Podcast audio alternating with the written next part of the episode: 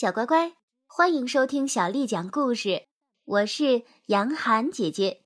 今天，杨涵姐姐继续为你讲的是《柳林风声》第五十集。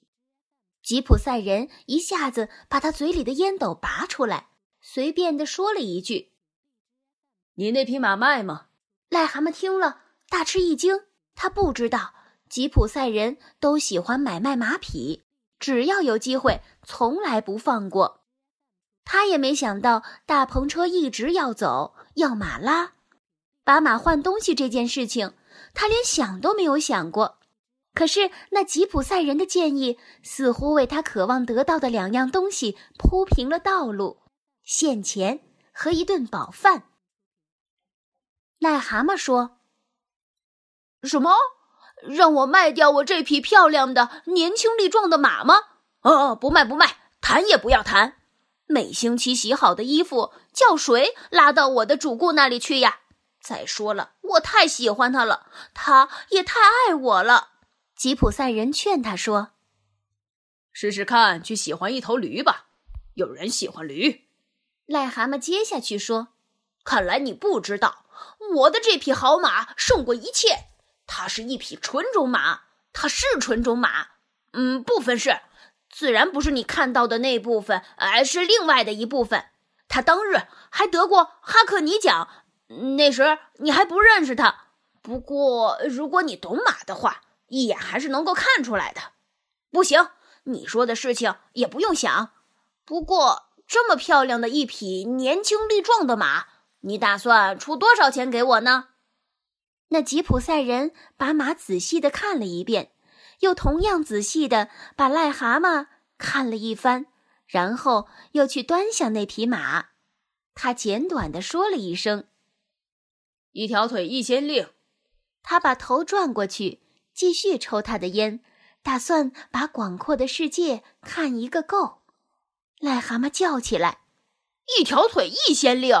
你同意的话，我必须花点时间算一算。”看看到底到底是多少钱？癞蛤蟆下了马，让他去吃草，自己坐到吉普赛人身边，扳着手指头算数。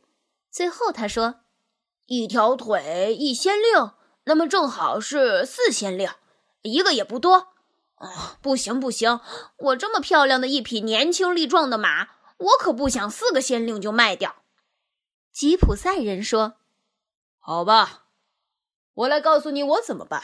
我先出五仙令，那可是比这头牲口的价值多了三到六便是。我的话就说到这里了。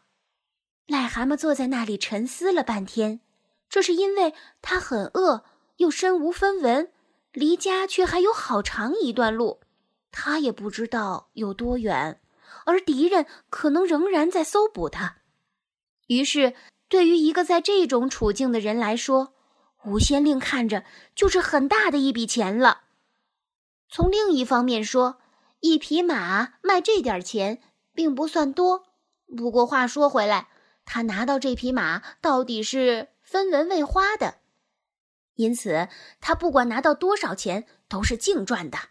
最后，他斩钉截铁地说：“你听我说，吉普赛人，我说我们这么办吧，我的话可也是说到这里了。”你你先给我六先令六便士现钱，外加一样，就是你那个铁锅里香喷喷的东西，让我吃个饱。当然是就此一次。然后我把我的那匹精神饱满、年轻力壮的马给你，外加他身上所有漂亮的玩具和装饰物。如果你觉得不行，你就明说吧。嗯，我要上路了。我认识这里附近的一个人，他想要我这匹马，都不知道想了多少年了。那吉普赛人可怕的咕哝了一通，说：“他要是再做几桩这样的买卖，他就要破产了。”但他最后还是从他那个裤袋底好容易掏出了一个肮脏的帆布袋，在癞蛤蟆的手掌上数了六先令六便士。接着，他钻进大篷车一会儿，拿出了一个大铁盘子、一把餐刀、一把餐叉、一把勺子出来。他把铁锅侧转。灿烂夺目的一道滚烫炖品，就咕噜噜噜的流到了盘子里。这真是世界上最美的炖品，是鹧鸪肉、山鸡肉、鸡肉、野兔肉、家兔肉、孔雀肉、珍珠鸡肉，还有一两样其他的肉炖出来的。癞蛤蟆把盘子放在膝盖上，高兴的差不多要叫起来了，往肚子里塞呀、填啊、装啊，不停的请求他再添。那吉普赛人倒也不小气，他觉得一辈子里还没有吃到过这么好吃的一顿早饭呢。等到癞蛤蟆尽量的吃，肚子撑足了，他站起来对吉普赛人说再见，跟那匹马亲切的告别。吉普赛人对河边一带很熟悉，给他指点了路。癞蛤蟆于是神采飞扬的又动身上路了。他如今的样子和一小时以前大不相同，真是完全换了一只癞蛤蟆。太阳照得亮堂堂。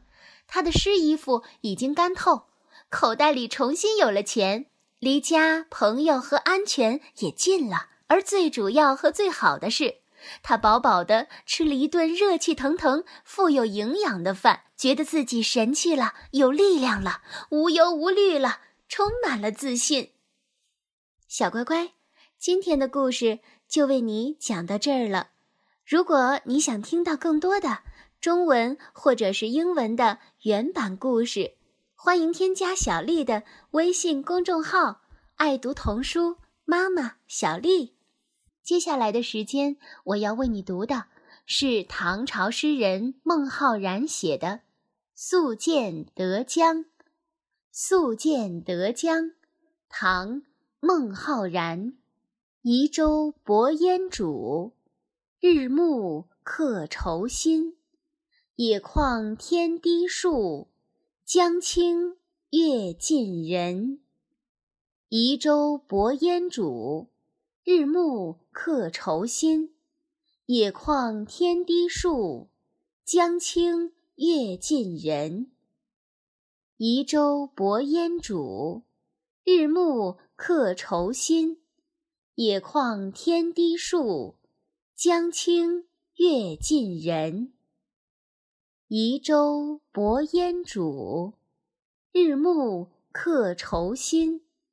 野旷天低树，江清月近人。小乖乖，晚安。